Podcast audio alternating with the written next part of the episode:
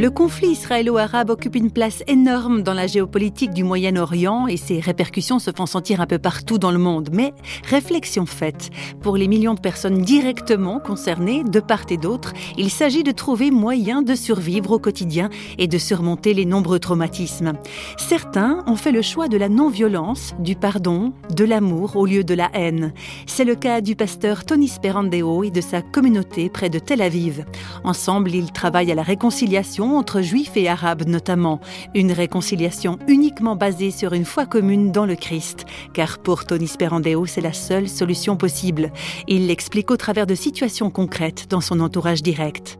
Cette, jeune personne de 17 ans euh, dans le bus, il est sur le chemin de l'école et puis euh, tout d'un coup euh, il a énormément mal à la tête, tout d'un coup ça lui vient comme ça et il dit je peux pas aller à l'école ce matin. Et il euh, pousse le bouton pour ouvrir la porte du bus. Et il descend et juste à 100 mètres après l'autobus explose. Et il y a des, écoliers qui ont été tués par un, kamikaze terroriste qui était dans le bus. Et donc il s'est retrouvé euh, épargné pendant quelques années. En fait on a dû le suivre euh, psychologiquement parce que c'était c'était très éprouvant pour lui pour sa famille aussi. Et donc c'est pas toujours évident quand on passe par des moments comme cela de pouvoir pardonner, de pouvoir aimer euh, ceux qui veulent nous tuer. Mais c'est la puissance du pardon qui vient seulement à travers Jésus. Ça, c'est la grâce de Dieu.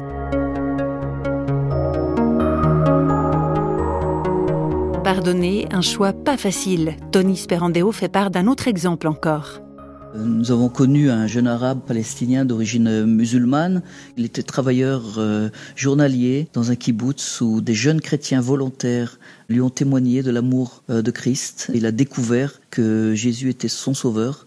C'est une personne qui, depuis un tout jeune âge, avait une haine des Israéliens et euh, en tant qu'enfant, euh, il a été blessé par les soldats. Il était en garde à vue pendant quelques jours et donc euh, Nasser, qui a eu une haine des soldats israéliens, tout d'un coup s'est retrouvé à croire en Jésus. Et la chose la plus importante, c'est que quand ces volontaires chrétiens l'ont amené dans notre communauté, il est arrivé, il a rencontré là cette personne qui s'appelle Shlomi, qui lui était anti-arabe puisque lui il venait d'Irak, ses parents depuis des générations habitent en Irak, c'était des juifs irakiens, ils ont été chassés, et donc lui, il a grandi avec ce sentiment de, de haine et de racisme envers les Arabes, et en voyant ce jeune euh, Nassir qui venait, ce jeune arabe, euh, moi j'avais l'impression qu'il y aurait un conflit dans notre assemblée, euh, puisque un était anti-israélien et l'autre anti-arabe.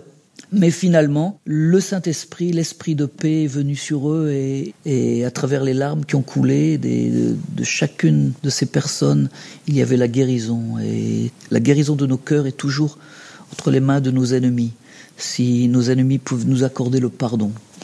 Et cet arabe a reçu la guérison à travers ce juif et ce juif a reçu la guérison à travers cet arabe.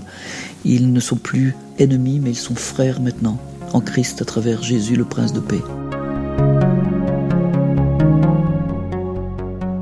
On imagine bien qu'il n'est pas juste semé de roses et de bons sentiments, ce chemin vers le pardon. Il fait en tout cas sérieusement penser à ces paroles un peu folles du Christ. Aimez vos ennemis, priez pour ceux qui vous font souffrir.